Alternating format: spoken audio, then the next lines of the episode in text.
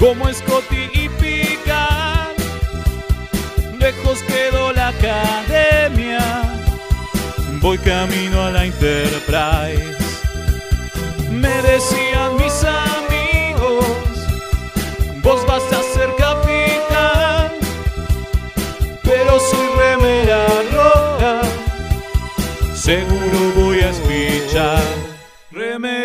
Remeras rojas, remeras rojas, con esa facha donde van. Voy con rumbo a nuevos mundos y un vulcano me sigue atrás. Tírale un phaser, tírale un phaser, o ese Klingon lo va a matar. Si le disparan o lo lastiman, el dogma y lo curará. Tengo mi remera roja, voy camino a la Enterprise. La misión es peligrosa, ya me empieza a no gustar. No, no, no, no, no, no. Al final me dio cagazo y no fui a explorar. Me quedé haciendo radio y mandé a Kirk a cagar.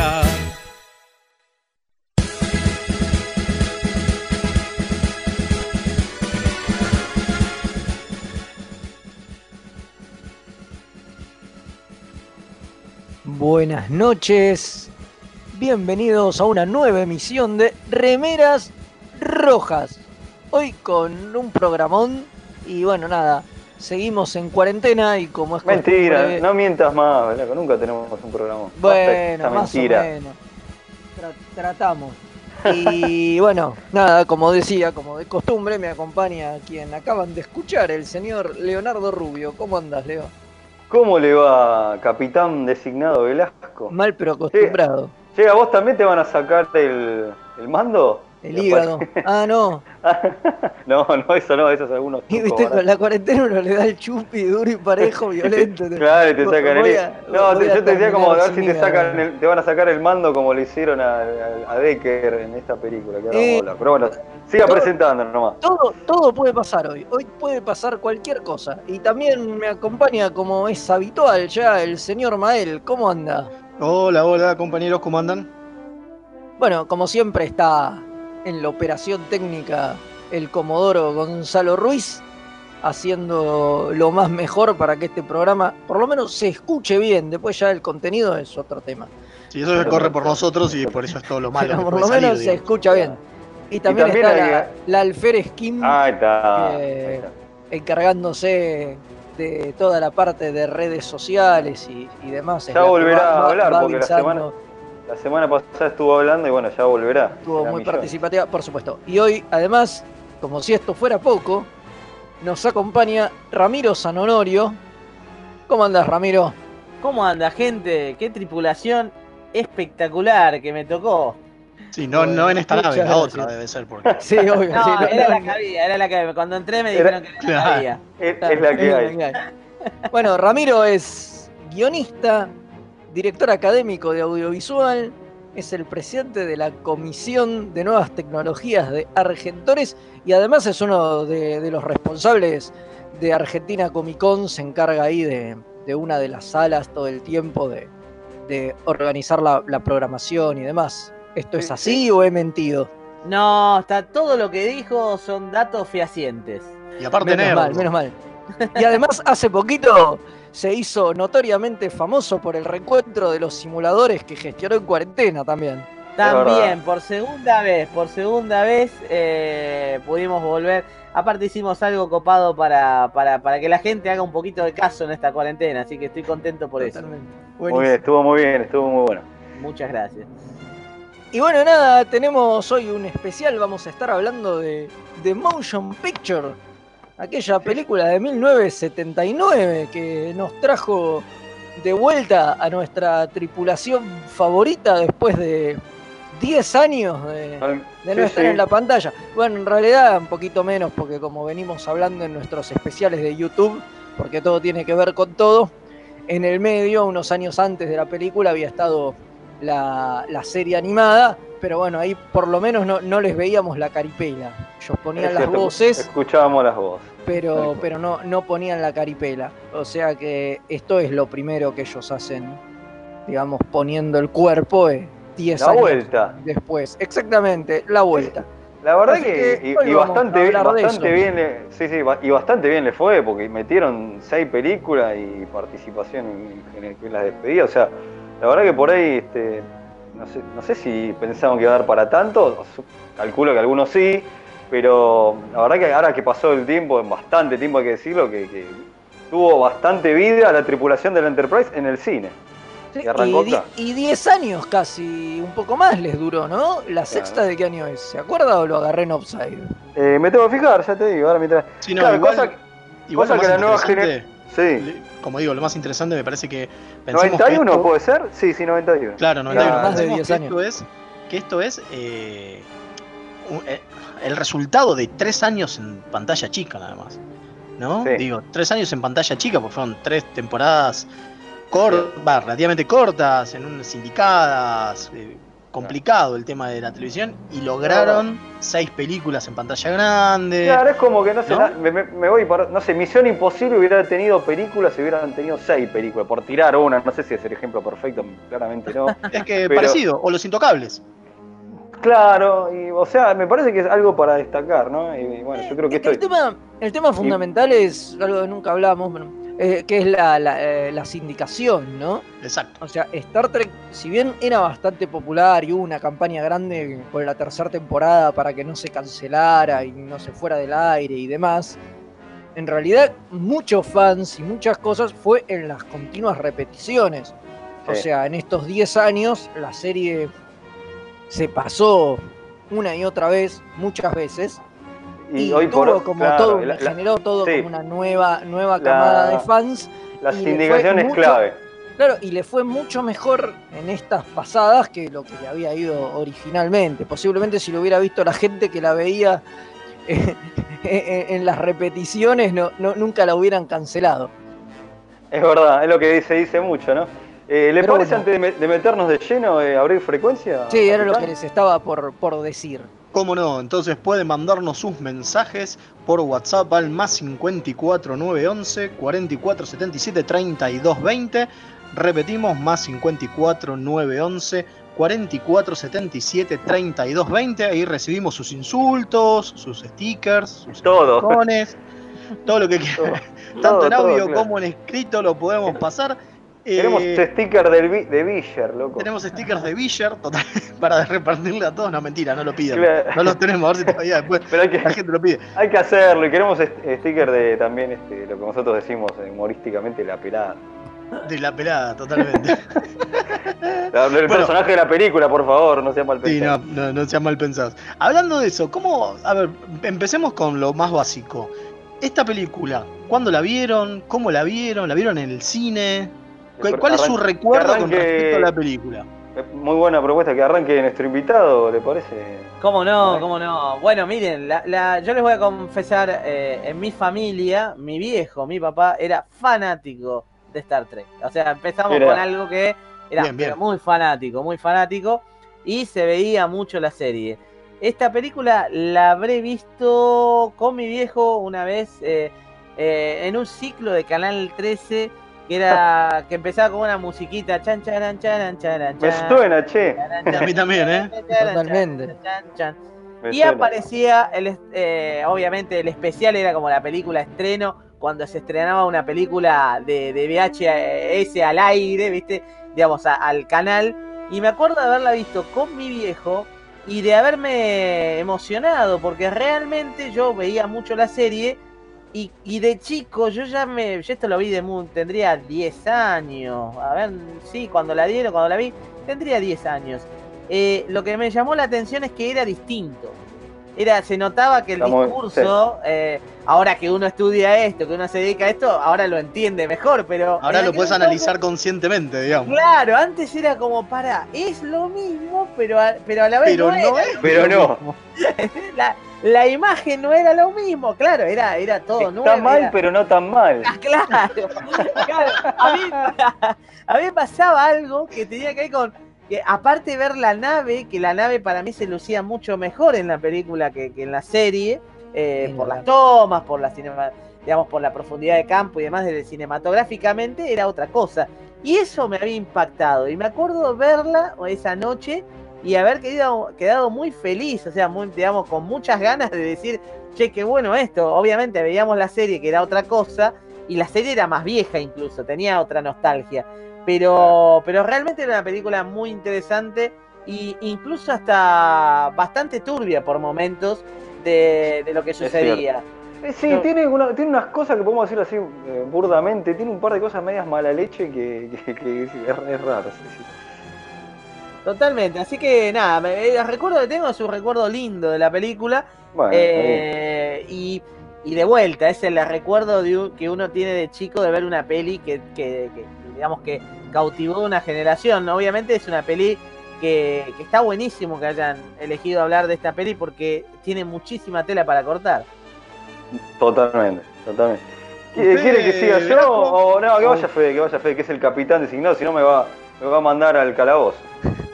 Voy yo, decís, yo estoy en las, en las antípodas capaz de lo de, de lo de Ramiro. Yo, como hemos dicho mu- muchas veces, no peco de, de nuevo converso, porque yo me, me enganché con Star Trek tarde. O sea, en los 90 con las series más modernas y qué sé yo.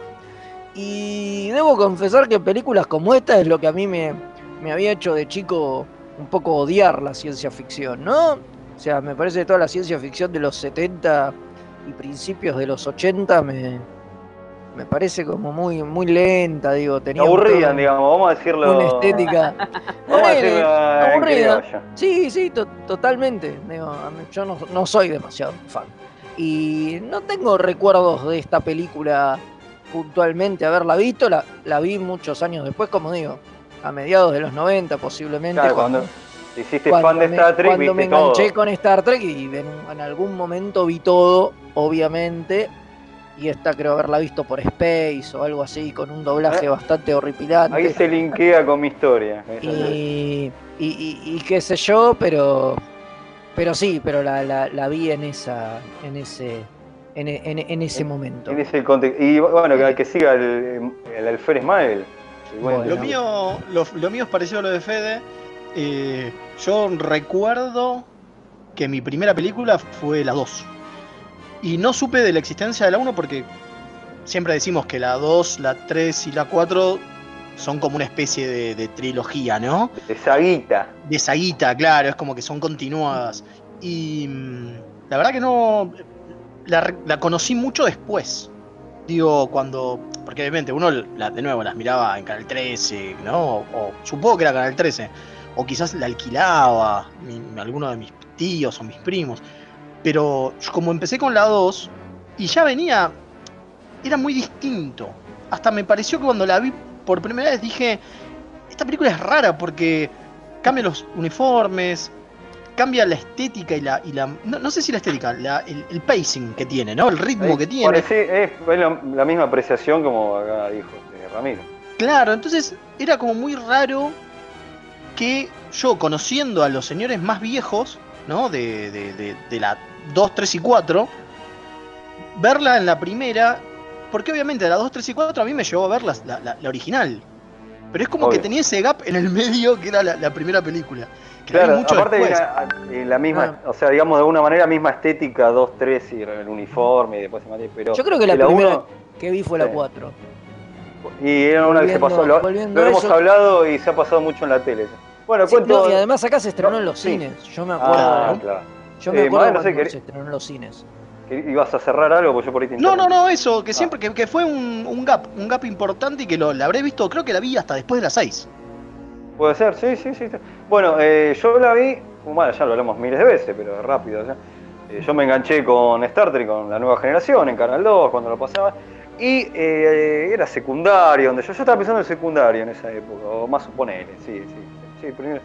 Y eh, vacaciones de invierno, me parece que en canales de cable como Space, me parece que era, era vacaciones de invierno, mandaban a pleno todas las películas de Star Trek, entonces me las grabé. Y ahí creo que enganché la, la primera, que me pasó lo mismo que, acá dice Mael, que era distinto, era otra cosa, Pero yo en ese momento la, la- creo que lo hablaba con mi hermano, que después lo habremos visto con él, o lo habrá visto y la comentamos, le damos el valor a la película de, de esta historia como de ciencia ficción más pesada y como más, y como que ese, ese cierre que tiene cuando se descubre quién es el Villar, decíamos, es como que eso te, terminaba diciendo, che, por esto te garpa la película, o uno se conformaba, no sé. Así que, bueno, ese fue mi acercamiento con, con lo que tuve con la película, pero sí, notaba que era muchísimo más lenta que, de hecho yo cuando alguna vez se la mostraba a algún amigo, a otro amigo que lo, lo metí en Star Trek, che, mirá que esta es un poco más lenta que las otras. Este, así que bueno, eh, ahí me pasó parecido a lo que habla, por ejemplo, Mael.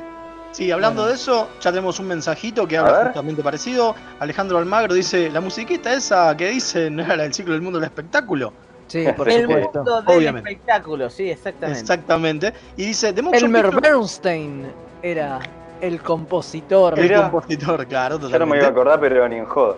Bueno, y dice, The Motion Picture tiene un aroma a 2001. Y sí, 2001 Sí. es medio difícil de fumar. Esta ya es medio tóxica. Hasta THX también me Eh, hace acordar un poco, digo. eh, Ah, no lo eh, había pensado eso, ¿eh? ¿Viste? Claro. THX. Que, que tiene que ver con las películas de sci-fi de la época, digamos. O sea, como que Star Wars en algún momento viene y rompe ese paradigma, y si bien es anterior Sí. a, a Motion Picture, dos años anterior, esta mantiene esa esencia que, que tenían las películas previas a Star Wars. Entonces me, me- me da esa sensación Porque de que, son. de- perdón, de- de Fede. que nació Sí. vieja, ¿no? Son dos películas que marcan esto de, bueno, che, ah, la- mirá que la ciencia ficción no es que Star Wars es un hecho, que esta película la pegó y, y sale en, en Encuentros Cercanos de Spielberg y la rompe también, dice, che, la ciencia ficción, garpa, eh, vamos con ella y tenés Paramount teniendo Star Trek, ¿cómo no? Star Trek, como diría un amigo nuestro. Todo el, mundo Eh, la compara, todo el mundo la compara con 2001, pero 2001 es de 1969. o Claro, sea, bueno, es que habían ese pasado es el 10 problema. años. Habían pasado, bueno, es que ese es el problema.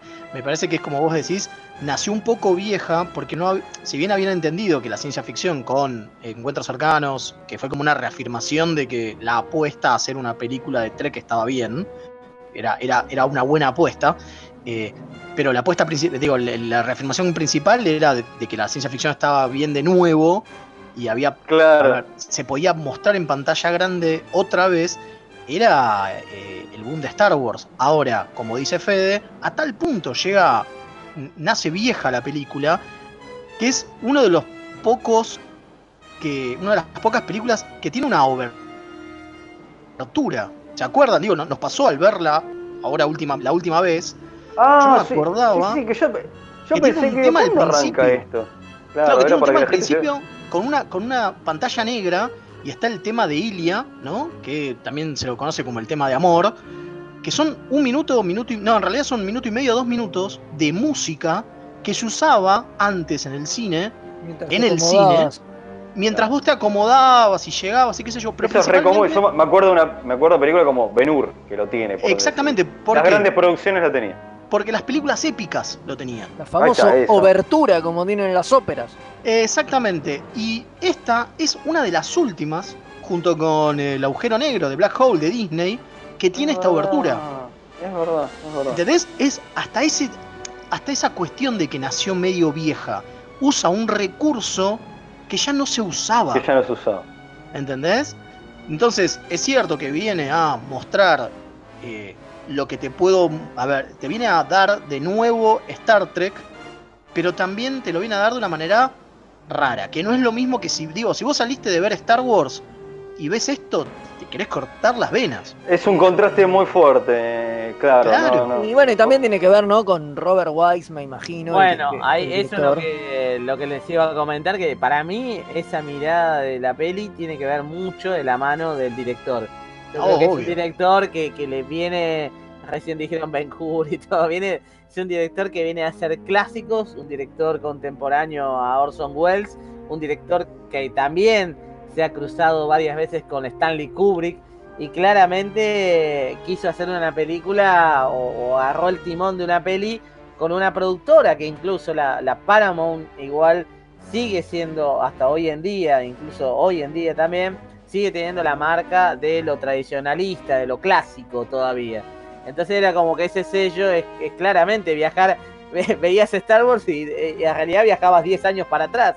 mirando la película esta, porque claramente Sí, era to- otro, sí. otro código. Sí, recordemos, recordemos que Wise es, entre otras cosas, el director de West Side Story y La novicia rebelde. Claro. Sí, era, una eminencia, el día que paralizaron la Tierra. Claro, o que sea, lo, lo- lo hablábamos este antes de arrancar el programa. Y hizo la película que yo la vi hace poco, en cuarentena, eh, porque estamos en cuarentenado, claramente. Este, la película de, del De Andromeda Strain. Andromeda Strain, sí, sí, del guion de, Exactamente. basado en un libro de Michael Crichton, sí, sí, sí, totalmente. Sí, no, no, a ver, que el tipo era un grosso. Es que es cierto, el tipo era un grosso, pero su primera película era del 44. Claro. Casi con de- el ciudadano Kane. Claro. Claro. Era otra clase de. De nuevo, era un grosso y es.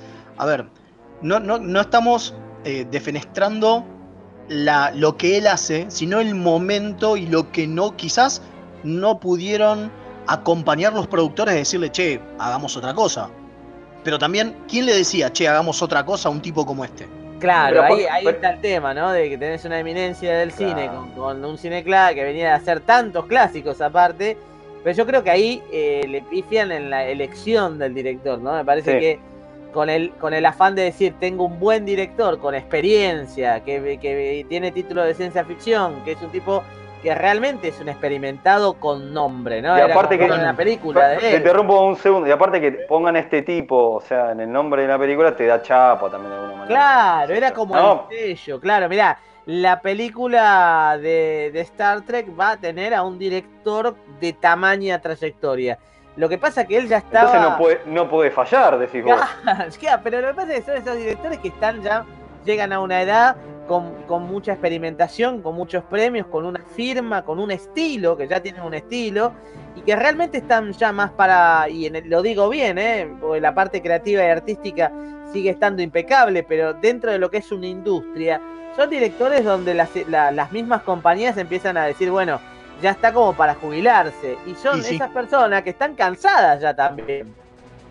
Sí, claro. 65 años ya tenía el tipo. Exactamente. Pero, pero igual me, me parece que ahí hubo muchos este, que estaban todos de acuerdo con que esto iba a ser un bombazo. Por ahí había uno que otro que se daba cuenta, che, me parece es un poco lenta. Un detalle Y- no menor Sí, es que arriba, esta ahí. película, dentro de la filmografía de Robert Wise, es casi su última película. Ah, mirá. O sea, en los siguientes 20 años dirigió solamente dos películas más. Hizo una en 1989, o sea, 10 años después, Uf, y otra en el 2000, o sea, 10 años después de la anterior. hacía uno cada 10 años metido después. Después, o sea que prácticamente se podría considerar que estar en cierta manera es como su última película. O sea, es su última, es su última película de, de producción constante. Después como Claro. que vuelve dos veces más, pero, pero ya casi retirado. Porque hacer Algo- una película cada 10 años medio que... Un detallecito que, la- que agrego de White, que el tipo no era que era fanático de Star Trek, o sea, conocía por un tema de la serie muy popular.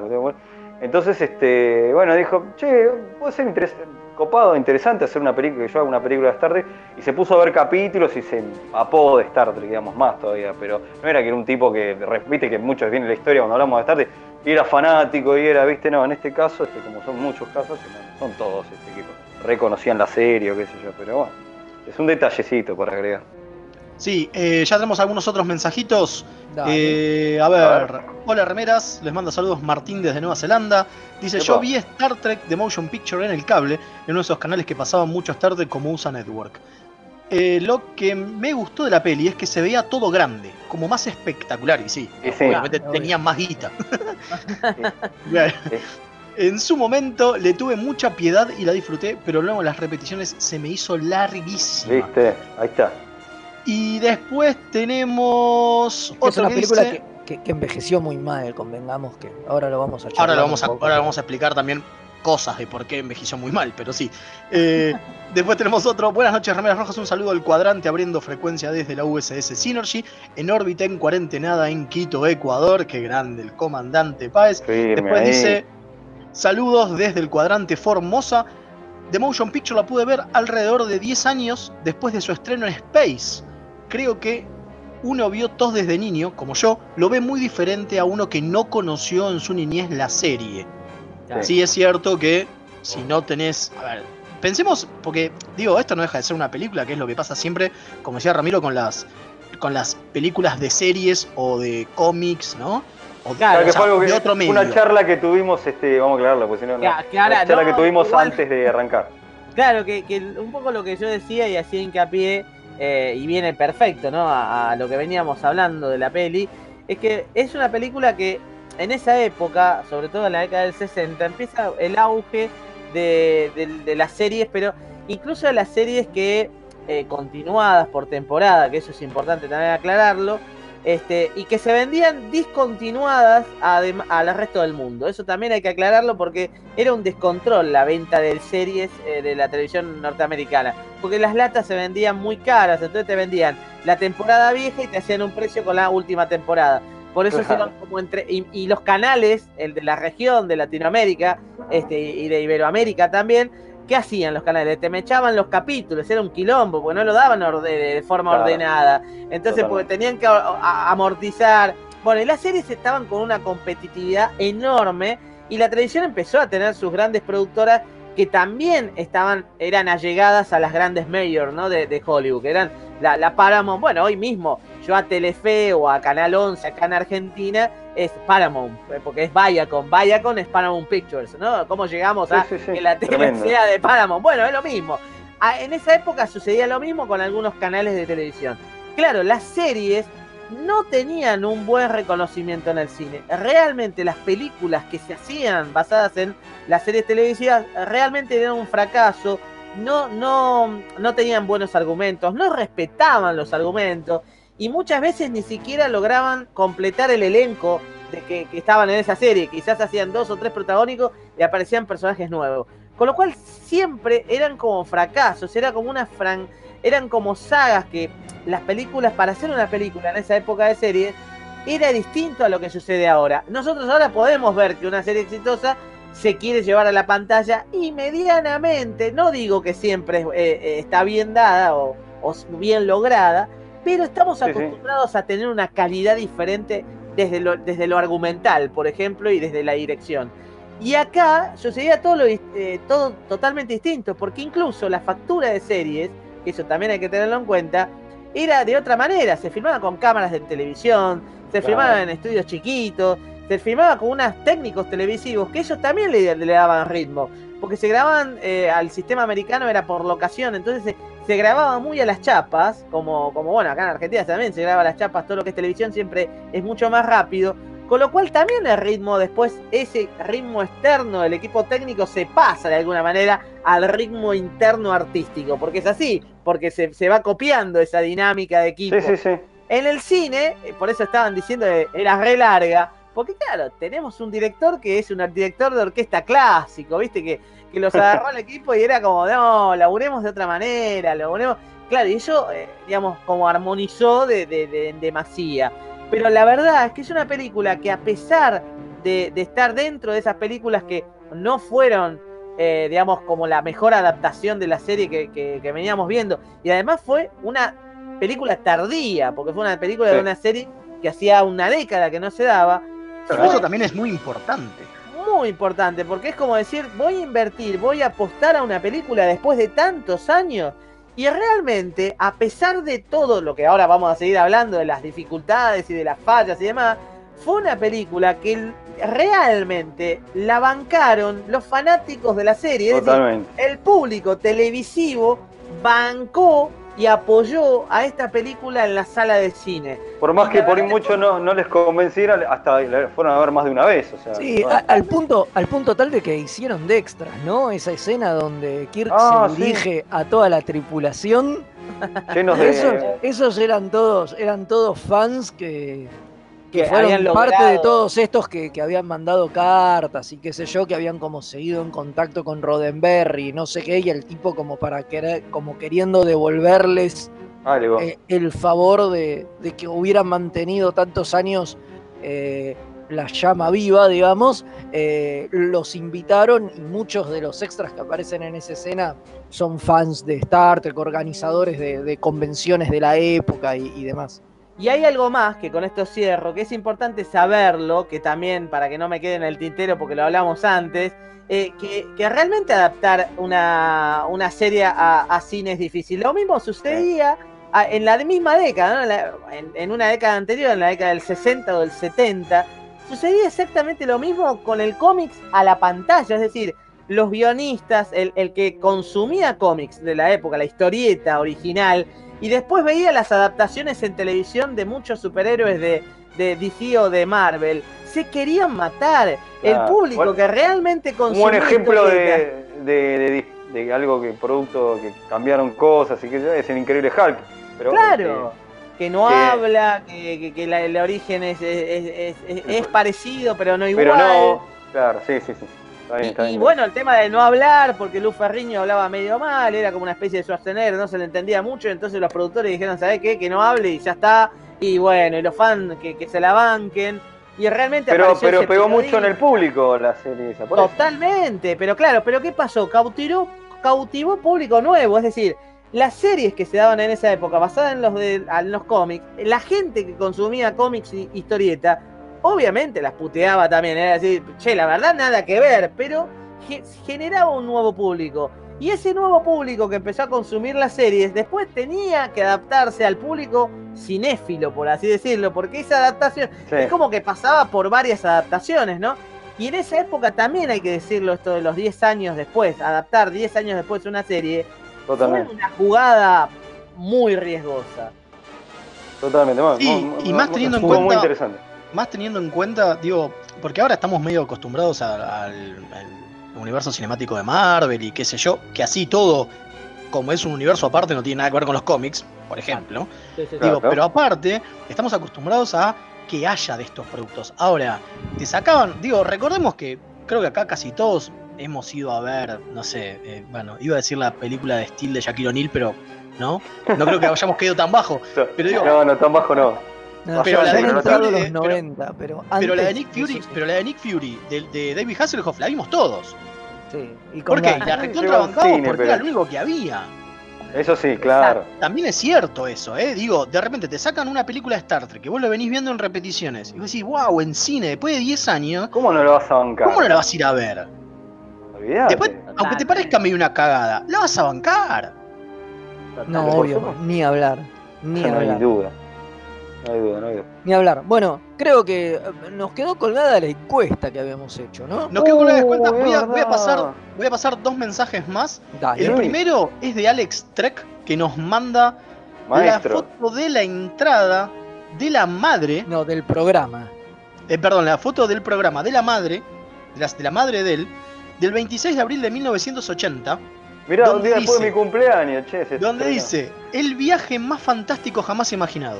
William Shatner, Leonard Mindy y de Forrest Kelly en Star Trek Viaje a las Estrellas. El cosmos con todo su esplendor en la más fantástica aventura en una película que supera todo lo hecho hasta hoy. Música de Jerry Goldsmith Pero, y, dire- y dirección de Robert Wise. Parece que es del cine Iguazú esto. Parece que es del cine Iguazú esto. Es Maravilloso. maravilloso. No, Leonardo es una Mindy me mató, boludo. Leonard Mindy es hermoso. Me, mató, uno, me encantó, buenísimo esta, esta perla que nos mató, que ya lo estamos Qué inmortalizando en las redes. Qué, grande, groso, qué- qué groso momento. Eh, Qué- y qué tenemos también un audio. Y ta- sí, qué imagen, ¿no? Exactamente. Y tenemos también un audio. A ver si Gonzalo manda. Ah, dale. Como comentario del- de uno de los temas del programa de hoy, quiero comentar que The Motion Pictures es una de las razones por las que veo Star Trek. Haciendo zapping, mirando la tele, siempre veo tres películas que cada tanto enganchaba y me, me ponía a ver. Una es The Motion Pictures, otra es First Contact y la otra es la primera de J.J. Abrams. Así que por esas tres películas dije, bueno, capaz que un día pinta ver la serie y cuando salió el, así todo juntito en Netflix, ahí me despaché de lo lindo. Así que es en gran parte por esas tres películas que las tres me engancharon. Sí, es cierto que sirve bien. también para eso. Sí. Sí, sí, sí. ¿No? Digo, Sí, sí, sí. sirve, sirve justamente como para. Digo, porque también pensemos que, a pesar de todo, también al ser Robert Wise, al ser una, una producción que, digo, costó 45 millones de dólares esto. sí. Que hay medio unos temas de presupuesto donde dicen que en realidad salió 20 y los otros 20 fueron todas las, las fallidas intenciones Me parece que es un- opciones de, de mandar de llegarlo a la, a la pantalla grande, como FaceTube, Claro, como eh, Planet me parece que no sé si son 20 millones que, que fueron, pero mucha guita se fue. El en mismo Wise lo dijo en un producciones momento, fallidas ¿eh? Claro. Sí, sí, El que el chabón tiró basura que- por- Que 40, 45 no fueron ni a palos, que él no tenía 45 ni a gancho. Pero no, es que lo que pasó, que ahora, ahora, ahora desintegramos la encuestita y vamos al corte, que Wise cuando se metió en la producción, este, por ejemplo, todos los deco- muchos decorados y trajes los mandó a la basura y a rehacer todo, ¿eh? No, porque que, todo venía de fase 2. Claro, Claro. la serie fallida, que Uy, ahora, vamos, ahora vamos a hablar un poco de los Sí. trajes y todo eso, ahora cuando Sí, sí, volvamos sí. del coso. Eh, Bueno, pero bueno, tenemos vamos un la- mensaje más y ya resolvemos el ¿Y la encuestita? Ah, Vamos con Cés-. Cé- César González nos deja una duda, dice, Star Trek es la primera serie de televisión que llegó al cine y yo no Uh. estoy seguro. no, me no sé si alguno la Es sabe. buena pregunta, ¿eh? Yo La verdad, Me- nos dejaste con la boca cerrada. Me Lo voy vamos a averiguar. silencio. Vamos a Lo vamos a averiguar, lo vamos a averiguar. Lo vamos a averiguar. Bueno, ¿les parece? Vamos con la encuesta. Dale. Dale. El viernes pasado le preguntamos a nuestros oyentes una fácil, porque no queríamos hacerla muy complicada. ¿Qué opinas de Star Trek The Motion Picture? Si es buena, si es mala o si es un me. O sea, porque también no queríamos, queríamos darle las tres opciones, ¿no? Digo, ¿te gusta o no te gusta? Te da lo mismo. Y ganó el es buena, con un Bastante. 64,1%. Un montón. Sí, sí, sí, La verdad que no entiendo, me, va, no entiendo, me parece, analizo que es el corazoncito Treki. Porque la el, verdad voto, que el voto nostalgia. es el voto nostalgia, es el voto bancamos porque es la primera. Pero yo, yo también voté positivo, ¿eh? Y bueno, fue antes de, la- de volverla a ver, pero bueno, no importa. ¿Qué sé yo? Ay, vamos, no, Yo no soy de los importa. 5,5 que votaron que es mala. Ah, mira. Ah, mirá qué mal. Mirá, no, no, no. Yo, yo hoy por hoy volvería a votar porque hay. Por más que sea un montón de cosas que son un promoso, reivindico un montón a otra. Entonces, bueno, sí. Yo soy fácil, ¿viste? A, a la, A mí me, me quedé puede. pensando, me quedé pensando la pregunta ahí de- del invitado. Si se toma la- la- los tres chiflados como, como serie, como seriado de cortos, Claro, los tres chiflados serían Ah, una de las claro. fueron los primeros, sí. en tirar película porque si se Tienes toma razón. como seriado eso, ¿ok? Eh. aclaro porque soy muy fan Sí, de los sí. tres chiflados y digo, hay algo en Aguante, blanco y negro, hay algo en blanco y negro que si se toman las cortos que eran seriados como serie, ya podemos hablar de que hubo un montón, no solamente los chiflados, sino un montón de otras producciones de esa misma época que se, anima- se animaban al, al cine como Abo y Costello y demás. Es Totalmente. cierto. Claro, Bueno, voy a dejar-. Voy a, voy a comentar también que el 30,4 dijo un me. O sea, ah, bastante, vale. mala, mala solamente fuimos 5.5%. Así que Bueno. buena 64,1 y me 30,4. Creo que si preguntamos esto de la 2 sería muy distinto, ¿no? Sí, sin no dudas, sin dudas. Es que me parece Casi que muchos sí. se jugaron por el me en lugar de por el mala, porque en el fondo Sí. son todos fan de Star Trek. Y nada, nada que, provo- que produzca Star Trek te parece malo del todo, digamos, ¿no? Es como que siempre le podés rec- reconocer cosas. le podés ¿no? reconocer como cosas y yo, como estoy diciendo yo cosas. hace un rato, claro. Exacto. yo. Por eso, por eso me parece que, que viene por ese lado. Bueno, vamos a una a una tanda y No, sigamos, volvemos. sigamos, ¿eh? No, ¿Seguimos? sigamos tranquilos. Sí, sigamos Bueno. un ratito más tenemos. Listo. Sí, Bueno. porque yo quería contar Dale, que más allá de la opinión de, de, a ver, de los fans, sí, que como decimos, lo digo, muchos la bancaron, pero también hay un tema que es que esta, esta mm, película está basada en el en la historia del piloto de lo que iba a ser fase 2. ¿no? Claro. Sí. Que es un capítulo que quedó en la nada, que es eh, en su imagen, sí. que era muy parecido, era Sí, digo, eh, una- Era, sí, era muy parecido a, un capítulo que me hicieron acordar a ustedes, que la verdad que Claro, por eso digo, no, pero, digo, más allá de eso, en su imagen, este script, digamos, que tenía la, la- que era el piloto, de nuevo, era el piloto con lo que iban a volver. Era, era el piloto, exacto. Eh, habla de esto mismo, ¿no? Una, un aparato muy poderoso que revienta la que quiere- supuestamente viene amenazando a la Tierra, pero que pre- pregunta por el creador y se dan cuenta que es algo que la humanidad mandó ah, hace mucho, mucho tiempo. Pero ¿qué pasa? Viendo para atrás, hay un capítulo que es Ahí está, eh. exactamente Eso es lo que decía, lo que mencioné recién, claro. Claro, que es de Changeling. en TOS, de Changeling, es el capítulo donde aparece Nomad, que hace exactamente lo mismo. Es el capítulo 8 de la segunda temporada. Es un aparatito. ¿Se acuerdan que cuando hablamos de por qué eh, Spock, si, si se podían o no hacer fusiones mentales con robots, Sí, sí, por, por- por lo de la, por lo del final de Picard, digamos, sí. nombramos este capítulo. ¿Por qué? Porque acá Spock hace una fusión mental con Nomad, con este Sí, perdón, Robotito, no, digamos. Madele, ahora, ahora sí con esto del capítulo, pero che, en la, en Lo la película podemos Spock tiene unos poderes, tiene unos poderes, unas, per- unas percepciones mentales del carajo, ¿no? Que después Bueno, no sé si- esto es parte de, porque, claro, en el, en el capítulo, eh, digo, sigue exactamente la misma estructura que de Changeling. En serio lo Sí. digo, ¿eh? totalmente. Nomad aparece, va hacia la Tierra, quiere destruir todos los orgánicos, habla específicamente de los orgánicos, ¿no? De, de los, de, la- de- de las células de carbono, habla. Y es como muy parecido a lo que hace Sí. La verdad que sí. Yo la verdad me acordaba casi nada de este capítulo y lo chequeé cuando me, me tiraron el dato ustedes, que muy bien, bien ahí se, se apiolaron. Y la verdad que es tremendo, la, la comparación es, es muy fuerte. Lo más loco, lo más loco es que los verdaderos, o sea, no los verdaderos, los más, los hardcore, los trekkies más hardcore, a la película le decían, o sea, cuando le decían en joda, ¿fuiste a ver Where Nomad Has Gone Before? Porque se cagaban de risa de que era la misma historia. De nuevo, la bancaban porque era trekkie, la bancaron, la bancaron un montón, todo lo que quieras. Pero como que ya la habían visto. Claro. Ya Bueno, habían como- visto. hay una frase que dice una cierta señora que está en la televisión que tiene muchos años que dice que el público se renueva. El Entonces, público se renueva totalmente. ¿Cómo? Y el, el público se olvídate. Acá Pero el muy heavy, ¿eh? Comodoro, el Comodoro nos sopla, es verdad, y es imperdonable que nos, se nos haya pasado que la serie de Batman de 1960 tuvo una película en el 66 para cine. Es cierto. Muy, muy, cierto. muy. Mientras Pero lo- estaba la serie. Estuvo bien, bien dato el, el Comodoro, es verdad, sea, bien dato, pero claro. mucho antes que esta y contemporánea propiamente dicho a la serie incluso. claro. Igual me parece Pero- que Ramiro tiene razón que Con lo de los tres lo- lo- los viejos chiflados seriales como lo- los tres chiflados y demás vienen mucho antes y entonces ya había una cuestión de, de Claro, llevar yo me fui- productos. Me fui a lo más viejo, ¿viste? Me fui a No, lo más viejo. perfecto. que Está perfecto, está acordaba de la perfecto. tele como, como no había un formato de seriado, de serie, ¿viste? De continuada, ¿no? No, claro, no, pero está perfecto. Está perfecto, está perfecto.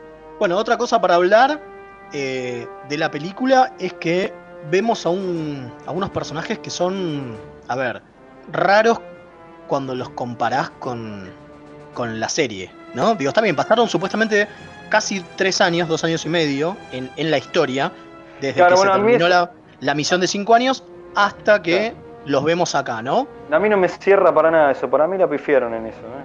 Pero es como que Kirk está raro, ¿no? No, bueno, Sí. Kirby por ahí es uno de los que mejor se mantiene, entre comillas, el, el resto como que decía Fede, que se le nota a algunos que envejecieron bastante. Es verdad. No, no, pero yo voy al personaje, eh, olvídate de, como, pero olvídate de, muy de- viejos. No, pero olvídate de la vejez, ¿eh? Yo voy al personaje. Ah, Digo- claro, que es algo que debatimos en el... Sí, sí, sí, está, bien. Que debatimos antes que Kirk, cuando llega, eh, si se acuerdan, no sé, capítulos como de Doomsday Machine, o, o esos capítulos donde un comodoro o un almirante llega a la, a la Enterprise y le quiere robar la Enterprise a, a Kirk, y se quiere quedar Claro. con el mando de la Enterprise porque tiene una misión superior.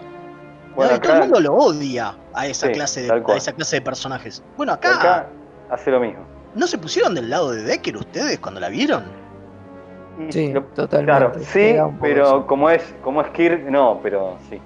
Pero Eh, sí, ¿no? entiende, Digo, como que el almirante James Tiberius Kirk es un forro. Y la película como que lo- sí tiene un par de situaciones que le dice, che, y es más, está bueno porque McCoy, por ejemplo, que es que siempre suele ser la conciencia, le, le- le marca la cancha, ¿no? Sí, McCoy le- lo frena un montón de veces. Me parece que el que Sí, sí. está mejor es McCoy, porque es como vos decís, digo, hasta, hasta eh, Spock está raro porque tiene esos poderes extraños, ¿no? Claro, y aparte Spock se había ido a purificar de la parte humana y como que vuelve y está, o sea, siempre Spock fue, lo decimos de una manera graciosa, su- hortivamente vulcano, eh, que ya sabemos cómo son, pero acá cuando vuelve, viste, y, cuando los reciben todo, obviamente tampoco los iba a abrazar porque no daba, pero corta la menos 10 a todo. Y está, y está raro también, ¿sí? Además tiene unos poderes, unas percepciones más que no la, no la tuvo en la serie, más poder, bueno, pero bueno, estas cosas del canon que, siempre se rompen, Pero así que. es, es un poco como que los ves más solemnes de alguna manera los personajes. sí, como más solemnes en, en sí. comparación a la serie, ¿no? Eh, eh, no, no sé cómo decirlo, pero hay más solemnidad, es como que es, es que eso también es un poco la adaptación del serie, de la serie la- al, al cine, ¿no? Que en el cine es como que tienen que tener otro otro grado de, de- de- del personaje, hablo, ¿no? No solamente Sí, el otro actor, registro. sino el- el- Sí. otro registro totalmente y coincido plenamente. De eso sí también me acuerdo. Igual es una película que la volví a ver y demás. Y se nota eso, que no es el mismo, no. Hasta otro, otro encare, ¿no? Van por otro camino en, en- en los personajes.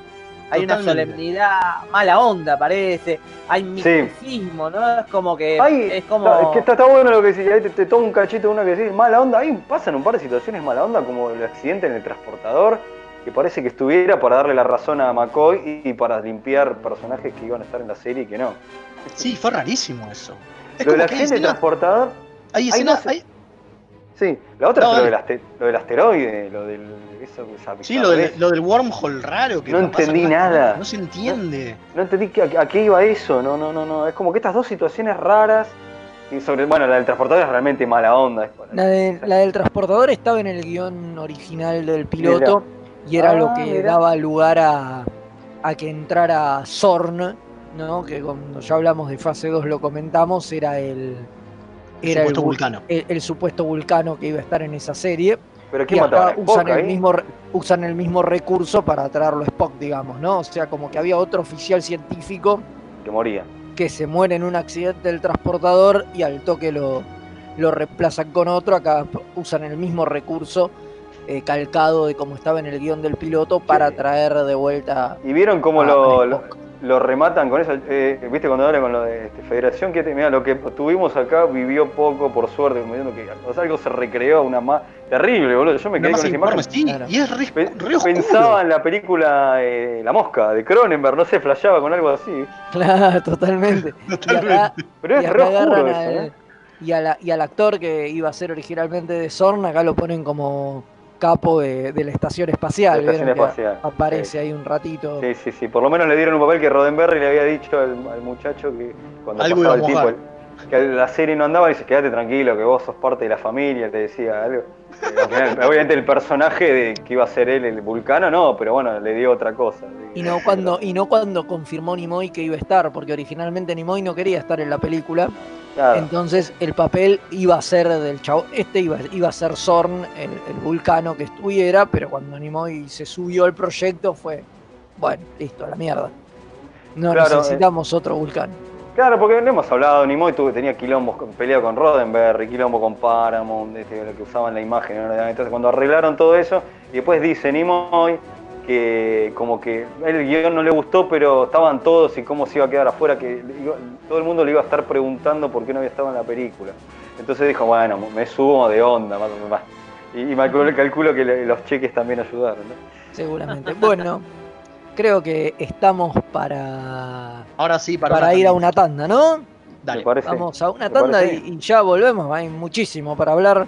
Obviamente se nos va a quedar corto el programa como de costumbre, pero Como bueno, en un ratito volvemos con Ramiro y con todos a seguir un poco más hablando de Star Trek The Motion Picture.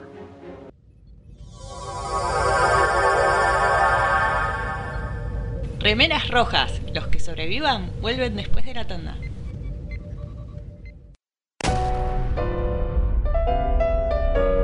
Cine, música, anime, fichines, información y toda la cultura nerda en un solo programa. ¡Qué pesadas! Miércoles de 11 a 13 por mixtayradio.com.ar. Se van a poner intensas. Mientras los medios te llenan de noticias bajón y te pinta la depre, deja el clona de lado y pegate un saque de humor falopa. Con la conducción de la doctora Roxy y sus enfermeros todos los miércoles a las 20 por mixtaperadio.com.ar. Este programa puede causar adicción y trastornos de la conducta.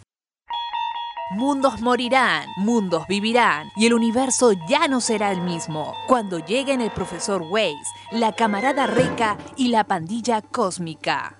Desde la quinta dimensión. Cómics, series, películas, humor absurdo y mucho más de frikis para frikis. Miércoles 21 hora por mixtaperadio.com.ar. ¡Ay, qué interesante, March! Cuéntamelo todo. Los miércoles de 18 a 19 horas, Punto de Fuga Radio. Un magazín semanal con novedades del espacio multicultural Punto de Fuga. Cartelera, noticias curiosas, entrevistas y más. Si te gusta la cultura descontracturada, sumate los miércoles a las 18 horas, acá en mixtaperadio.com.ar.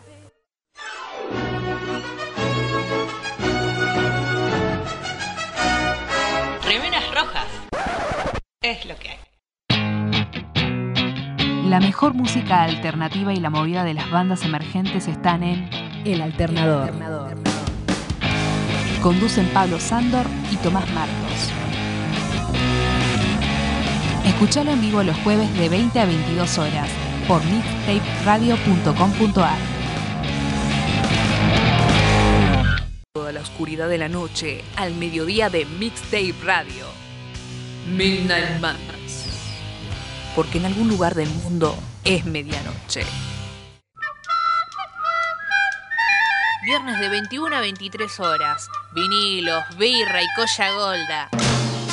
La previa de los viernes, hacela con los hijos de Púa. Un programa hecho con amor.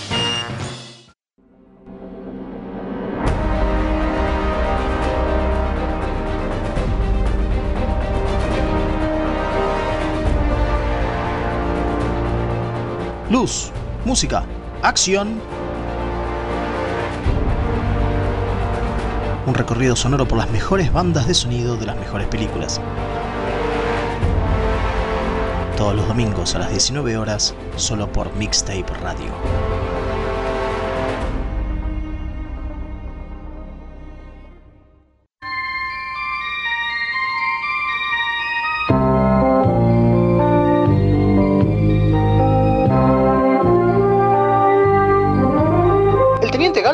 Es el primer remera roja que vuelve a la vida. Muere en el cumplimiento del deber en el episodio de Omega Glory, pero luego se lo ve vivito y coleando en el último episodio de TOS, Turnabout Intruder.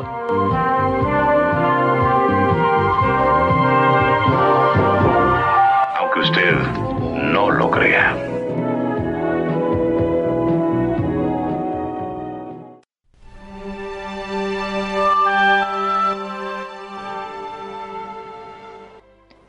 Aquí estamos de regreso con este especial dedicado a la primera película de Star Trek, a The Motion Picture. ¿no? Sí, sí. Que como costumbre nos va a quedar corto. Sí, obvio, Como siempre, siempre. siempre nos Es queda corto en la historia de nuestra vida, es una costumbre. Pero bueno, nos quedaban eh, algunas cuestiones ahí. en Unas picardías.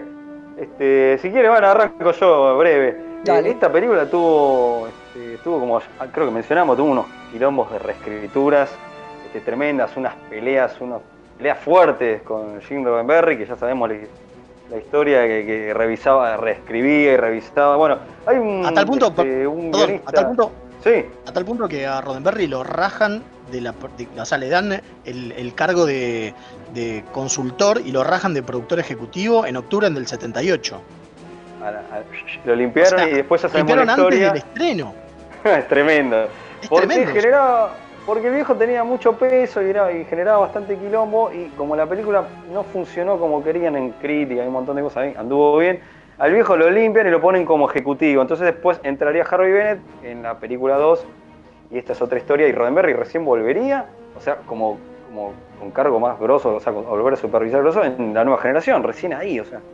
Ese- siempre estuvo, ¿no? Hay que decirlo, no, no es que no estuvo, él, pero... Sí, pero lo, lo tenía en un costado, tampoco le da mucha pelota por- ni hablaba. Exacto. Bueno, entonces, eh, Harold Levinson es un tipo que el tipo renunció como tres veces, se lo contrataban y, lo- y- y era una cuestión, una guerra entre Roddenberry y reescrituras, que es un quilombo bárbaro. Tal es así que cuenta Shatner que con Nimoy, que habían problemas con el tercer acto, dicen que ellos se les ocurrió una idea y se la propusieron al director, a Robert Wise, y después, bueno, a Wise parece que le gustó, y se lo llevaron a Roddenberry y, se, reescribió, o sea, según dicen como que quedaron cosas que ellos mostraron en el tercer acto, que les costaba resolver y no daban pie con bola. Hubo como 30 reescrituras, es una locura lo que pasó con, esta, con esta película. Y no quiero dejar de mencionar, porque si no me voy a sentir muy, mal, que la, también el guionista que es eh, Alan Dean Foster, que es muy conocido por hacer novelizaciones de películas, hizo la adaptación de, de la película Alien, La Cosa y un montón más. Obviamente trabajó en Star Trek, si no me equivoco, si no, bueno, estoy tirando fruta, voy a ser sincero.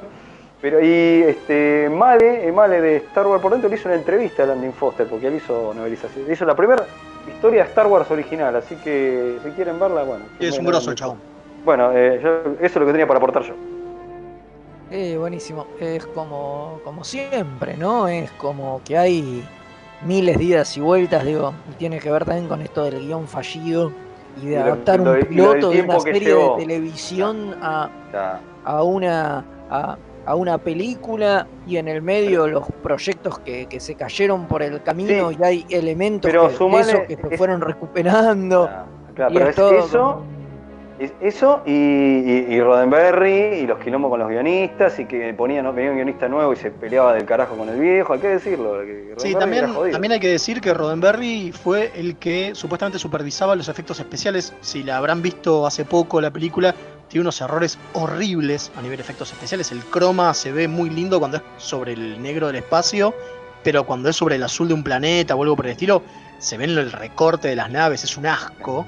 Es Y eso fue porque el que supuestamente tenía que supervisar a esta empresa que, que hacía los, los efectos especiales, que era una empresa de la nada, no había salido, no, no tenía ninguna clase de experiencia propia, porque era de un tipo que se había ido de una empresa y había generado una nueva, era Roddenberry.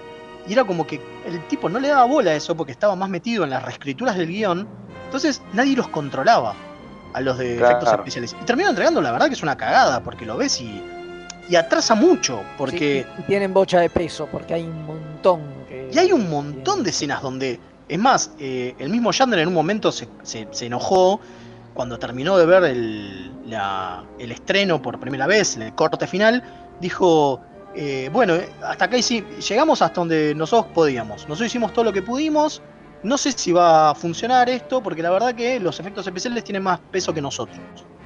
Es cierto. Nosotros supuestamente somos Star Trek. Tremendo que el chabón diga eso, ¿eh? Che, eh, tremendo. Che, pero de- de- hay que decirlo que de cosas que se hicieron acá después se siguieron robando hasta la nueva generación con maquetas, escenas y. Eh, y principalmente la O música. Obvio. Obvio, porque la había- música. porque era donde estaba la guita, digo, hacer los escenarios es lo más caro. Mucho de lo que se construyó acá y ya estaba apagado, se siguió usando forever, olvidate. Y la música que terminó siendo, ¿no? Más la música de la nueva generación, que para mí, yo escucho ese tema y pienso en la nueva generación, pero en realidad no, ese, ese es el tema, es de acá. El tema es de acá, exactamente. El tema es de la película. de los Klingon también, que después recontra quedó. Digo, acá Claro. la, la- la música es lo mejorcito que tiene la película. Para mí es lo que más me gustó. Sobresale por encima de todo. La- Por ahí- eh, hasta la música de los Klingon cuando aparecen por primera vez Sí. es tremenda. Que lo usaron en, en First Contact. Después la usan en First Contact, sí, totalmente. con los- y, y a los Borg le ponen la música del Villar. Porque como un Sí, homenaje, sí. no es que no es que chore, es un homenaje, po, real. Sí, Bueno, real. bueno, Ramiro tenía Ramiro tenía, datitos. Unos datos para aportar, sí. Sí, tiene unos datos que me parecían interesantes que, bueno, venía un poco con los mensajes que habíamos recibido justo, como si yo me hubiese anticipado en el tiempo. Y tiene una, una cualidad esta película, que fue la primera vez, es la primera vez que una película editada en VHS, eh, que fue estrenada obviamente en cine, eh, fue la primera vez que se vendió, es decir, se alquiló con una versión extendida.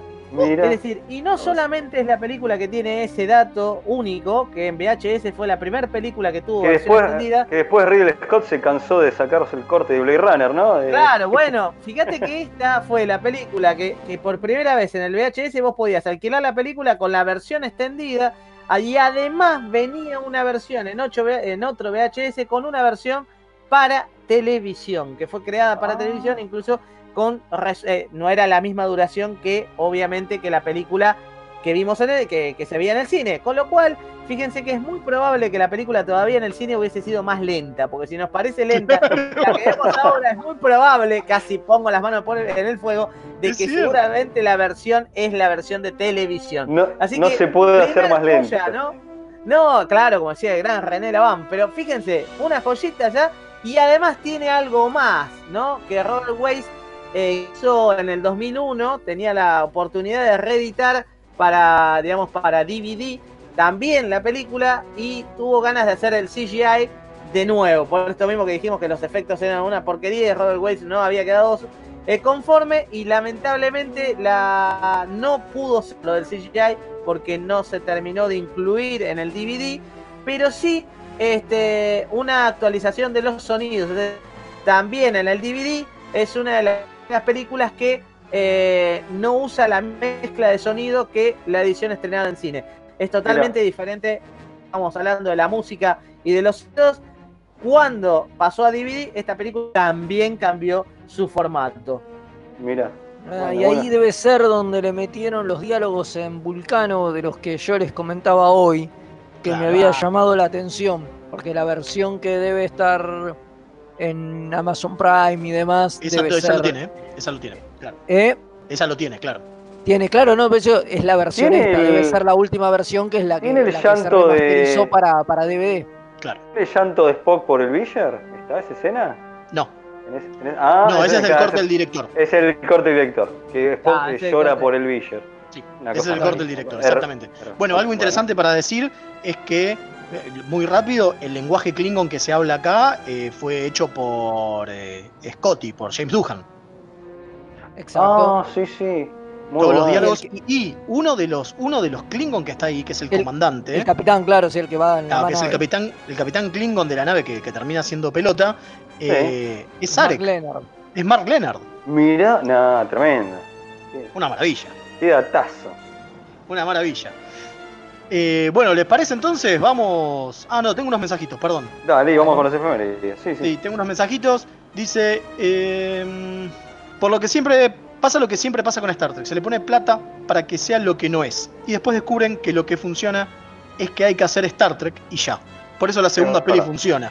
Por eso Enterprise Sí. funciona cuando arranca la temporada 3, etc. Alejandro de Almagro dice esto. Es verdad, es que bueno, rápido, lo que pasa con esta película sí es que quiso hacer algo más a 2001 y Star Trek es un poco más pochoclero, seamos sinceros, es ciencia ficción pero tiene que- un poco de pelea y un poco de, de boludo, no, no, no es tan Totalmente. ciencia ficción hardcore. Totalmente. Seamos sinceros, nosotros nos chapeamos con Star Trek ciencia ficción, pero este, si no tiene aventura y tigre y pochoclito... Si, si a Kirk no se le rompe la, la, eh, la remera, remera. mientras, mientras No, se pelea a piñas con alguien, Es que- no, no y es por Star eso es que Star Trek funcionó tanto también en la gente. Claro, Entonces, totalmente. Bueno, continuamos con Acá uno. Acá uno nos, pasa.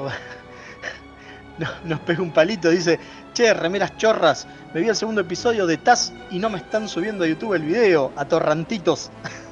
Alejandro dice. Es verdad, es No, verdad, no, es- no- ¿qué va no subimos el primer, el segundo, el segundo episodio de Taz de nuestras reseñas locas, que es el contenido exclusivo que tenemos en YouTube. Todavía no está arriba. No queríamos pegarlo tanto con esto por si nos querían acompañar viendo este The Motion Picture, así Está que bien, en la semana lo subimos. Después tenemos Alejandro de Korn, no Pepe, perdón, Pepe de Alejandro Korn, ahí está. Ahí Dice está. genios, ahí está. Dice genios, hacen más amena la cuarentena y nos reenvía un montón de stickers locos, incluido eh, stickers de WhatsApp, incluido nuestro loguito de remeras rojas. Lo agradecemos No, mucho. me encantó. Después compartí. ¿eh? Después lo comparto. Buenas noches, remeras rojas, presentándose al servicio del Férez Marcelo desde la zona neutral Jujuy. Dice, The Motion Picture la vi recién completa hace poco, cuando me mandé un maratón de Star Trek. Y sí, se me hizo un tanto larga. Como que es un capítulo de la serie estirado lo más que se pudo. Para mí la franquicia en la pantalla grande arranca con, con la segunda, ¿sí? Sí. lo que habíamos dicho eh, Sí, sí. muchos. Y después en Instagram dice un saludo desde el cuadrante Chile, aún dominados por el gobierno de los Ferengi, el capitán Cristian Ibáñez de la NX03. Dice, allí, ayer vi nuevamente la primera línea Kelvin y Scotty nombra al perro de Archer. No creo que sea Portos. Eh, bueno, sí, se supone que es. Es un chiste a, a Enterprise, se supone que es Portos. Mirá. Loco. Sí, le mandamos un saludo a, a Dani que está siempre del otro lado escuchándonos. Sí, Totalmente. Todo, siempre, en Bueno, todos los programas ahí siempre prendido, por más que no entiende un carajo muchas veces la referencia de Star Trek, pero está siempre ahí firme. Bueno, ¿y con le ya parece? no- Vamos ahora sí a las efemérides. Sí, nos vamos rápido a las efemérides porque ya estamos un poquito pasados de la hora y nada. Cuando Nos vamos a quieran. las efemérides y después ya nos despedimos.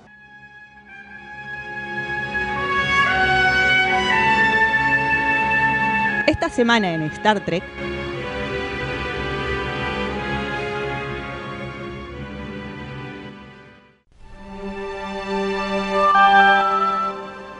Ahora sí podemos Ahora sí. arrancar con las efemérides rápidamente ya porque el tiempo es tirano, como decía alguien en este medio cualquiera, todo el mundo lo Como el dice todo el mundo. Como el villero. Es tirando como Villo. tal cual. Así que nada, empezamos con un 21 de abril, pero de 1961 nace Kate Vernon, que participó en el episodio In the Flesh de Voyager, del que hablamos la semana pasada, pero que también participó en el fanfilm Axanar y fue un personaje muy importante dentro de la saga Battlestar Galactica creada por Ronald D. Moore. Lo mencionamos la, la semana pasada, la mencionamos y, y contamos todo, todo esto de Kate Vernon, que era la, la que hacía como del interés romántico de Chakotay, ¿no? Es verdad, es verdad. Bueno, eh, mismo día, pero el 2004 se estrena el capítulo que para nosotros es el peor episodio de Enterprise. Estamos hablando del capítulo Damage. Ese donde Archer es poseído por el espíritu de George Bush. Sí, sí, sí, sí. Ese capítulo lo dijimos mil veces, pero es que nos dolió en el alma ver ese capítulo y bueno, muchos fans de Star Lo peor, lo peor es que dentro de lo que es eh, Enterprise y los estándares norteamericanos, está bien rankeado ese capítulo. No, aparece en ningún listado de Sí, peores pero- capítulos. Para mí es, es una falta de respeto total a, Ah, mal. a- a Star Trek, sobre todo. Porque, es un pecado grandísimo, rapidísimo. Porque que nunca hayan vuelto a darle a la nave ese, eso que le robaron, por favor. Obviamente. No, nadie le importó hacer eso. Bueno, Toca Ramiro ahora. Muy bien, sí, exactamente. El, obviamente, el día 22 de abril de 1973 nace alguien que particularmente yo lo estimo mucho y me gusta, Damon Lindelof, Ah, creador no, te de fuiste, la te fuiste, te fuiste, eh. ¿Cómo? Te fuiste. ¿Cómo? eh, o- El o- primero es- le pasa. Le pasó a Velasco cualquier cosa. Bueno, eh, 22 de abril. Morgan. De 1966. 22 de abril, 22 de abril. Perdón, ¿Es el 22 de abril? ¿O no? Sí, de 1966. ¿No ah, de 19... Ah, ok, ok. Bueno, acá tengo una fecha que yo digo que es raro, entonces era esto. Mirá vos. Ahí de está, no 19 pasa nada. Nazi Jeffrey, ¿puede ser? Ahí está Sí, Jeffrey Morgan. sí. Señor, sí, señor. Ah, yo tenía mal entonces la data, yo ya me estaba diciendo otra cosa que no me correspondía. Esperen un segundito que ya lo tengo acá. Eh, ya lo digo. Vieron lo que es ser guionista. cuan- Ahora entiendo los que están del otro lado, ¿no? 1973. Claro. Pero igual yo tengo el de. Esperen El del un 73 también, sí, después. Ah, claro, después viene, después viene. Entonces está bien lo que usted claro. tiene, claro, claro. Claro, claro. 19, no- 1966 nace Jeffrey. Dean Morgan, conocido por su trabajo en The Walking Dead, Watchmen, Supernatural and Grey's Anatomy. Pero que también actuó bajo toneladas de maquillaje en el episodio de Carpenter Strip eh, de Enterprise. Muy interesante. Mirá, ese no, dato, sab- ¿eh? no sabía que era él, ¿eh? Sí, hace de uno de los, de los reptilianos. Sí, Mirá, sí, esos reptilianos Es más, guachos. Es más, lo vamos a decir eh, en uno de los datos de la semana próximos. Sí, es uno de Este, los importantes, de hecho. es uno de los importantes. Eh, en realidad, el, eh, fue una de las primeras cosas que hizo eh, y, en tele. Y estuvo tanto bajo, eh, bajo tanto maquillaje y le molestó tanto que estuvo a punto de abandonar la actuación. Tremendo, Mirá vos. tremendo. Imagínate. Es obvia- obvia- obviamente es el que hace de- el comediante en Watchmen, ¿no? Y en Claro. redes, eh, uy, se me fue el nombre. Eh, Negan. Negan. Exactamente, Niga. Bueno, vamos a apurar. El 22 de abril, también el mismo día, pero 1978, ¿Qué pasó? nace, nace Manu Intiraimi, el primer actor, que la verdad es una chotada decir esto, en interpretar a Ichev, el niño Borg recuperado de Voyager, porque claro, ahora en Picard tenemos otro que hace de Claro. Ichev, porque Mirá, no lo pusieron llamar a él. Sí, igual Está ya bien. había otro también que había hecho dicho adulto cuando se van al futuro. Es Sí, sí, cierto, es cierto. Bueno. En Sí, 2005 usted, Velasco. también, el 22 de abril, se estrena In a Mirror Darkly, el episodio de Enterprise donde pudimos ver de nuevo el universo espejo después de Emperor's New Cloak, el episodio de DC9 que se emitió seis años antes. Sí, ya Es hablamos verdad. de esto cuando Sí, sí. hicimos la tanda de episodios del universo. Del Mirror, exactamente. Y mismo día también, pero el 2019 se empieza a filmar la serie Star Trek Picard, que para bien o para mal, un reflejo, para bien o para mal, de lo que estamos viendo en la nueva primavera de Star Trek.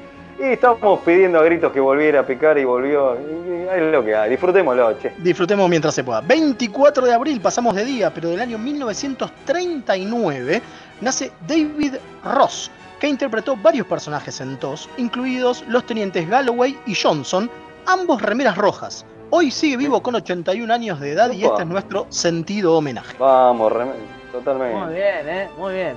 Bueno, el 24, bueno, el mismo día, 24 de abril, pero de 1973, yo ya anticipé Sí. que era alguien que me gustaba porque es alguien que es un gran guionista. Eh, nace Damon Lindelof, creador de las series de Lost. Es como la sombra de J.J. Abrams. Claro. Sí, porque generalmente hizo muchas cosas con él, pero nunca se lo reconoce tanto. De. Lace Lover y de Watchmen, que la estoy viendo y que me gusta mucho en HBO. También escritor de películas como Prometheus, Guerra Mundial Z y Cowboys and Alien. Esa no lo tenía. Algo interesante, Star Trek del 2009 fue su primer trabajo como productor ejecutivo en pantalla grande. Luego participó en el guion de Into the, Na- Into the Darkness junto con Robert Orsi y Alex Kurzman. La verdad el tipo se codea con gente muy grosa. Muy sí, sí. ¿no? Eh, Lindelof es un, un- un capo, la verdad. Y bueno, cambiamos de día. El 25 Sí. de abril de 1945 nace Jeffrey Bainey, que en el episodio de Toss Wink of an Eye, o Un guiño del ojo, o algo así, hace del camarada remera roja Compton, que muere en el cumplimiento del deber. Vaya para él nuestro más sentido homenaje desde aquí. El 25 de abril, pero del año 1988, se estrena el episodio eh, Skin of Evil, este, el de la primera temporada de. Obvio, el capítulo donde se funden las estrellas en realidad con brea negra um, bajo las manos del villano Armus, la teniente Tasha Yarel, que Denise Crosby se calentó y se fue a la mierda, hicieron ese capítulo para sacarla de, de la serie. Para decirle, chau señora, váyanse. Chau, chau, chau, chau, Deni- chau, chau, adiós, Denise. Y, y también, fue- y, ta- y también fue mi cumpleaños, viejo. También, verdad, Exactamente. cumplió años. Leonardo Rubio. Sí, señor. Así que un montón de cosas, toda gente importante ese día. Casi que sí. Claro, sí, sí, sí, totalmente. Buenísimo. Bueno, ya estamos para irnos, no me queda más que agradecerle a Ramiro por habernos acompañado. La verdad que un placer, gente. Eh, espero que me inviten para la próxima. La verdad, posta, un programa con muchísima data, gente. Sí, sí, la verdad que, que sí, quedó, que, que quedó nutrido de, Quedó nutrido, totalmente. de data. Sí, sí, sí. Eh, Y bueno, gra- gracias al Comodoro por hacernos, y nos hemos pasado, el agua se le debe estar pasando. sí, sí, de sí. la Les comida. dejo, les, dejo, les dejo una inquietud. Primer Dale. película, me dijeron por cucaracha que primer película de Star Trek es una película turca de 1974. Una joyita que pueden deleitarse en YouTube. Que, es Star Trek contra el monstruo lanzafuego. La Hermoso. pelota. bueno, ya estamos chequeando eso, qué gran dato que tiró. Olvídense, olvídense del copyright, obviamente. O como todo turco, como todo cine turco. Pero se, van a reír un montón, así que es como un regalo para el programa. Buenísimo, muchísimas gracias. Bueno, y a ustedes no me va a quedar otra que verlos la semana que viene. Sí, otra no, que. Si, otra si no.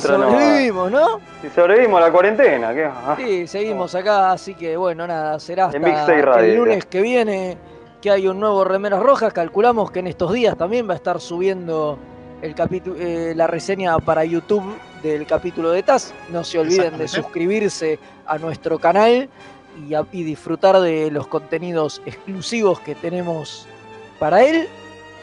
Y bueno, Nos despedimos y otra vez gracias despedimos. a Ramiro. Gracias. Sí, por supuesto. Muchas gracias, gente. y será hasta la próxima. Así que, Adiós. Comodoro. Energice, Comodoro.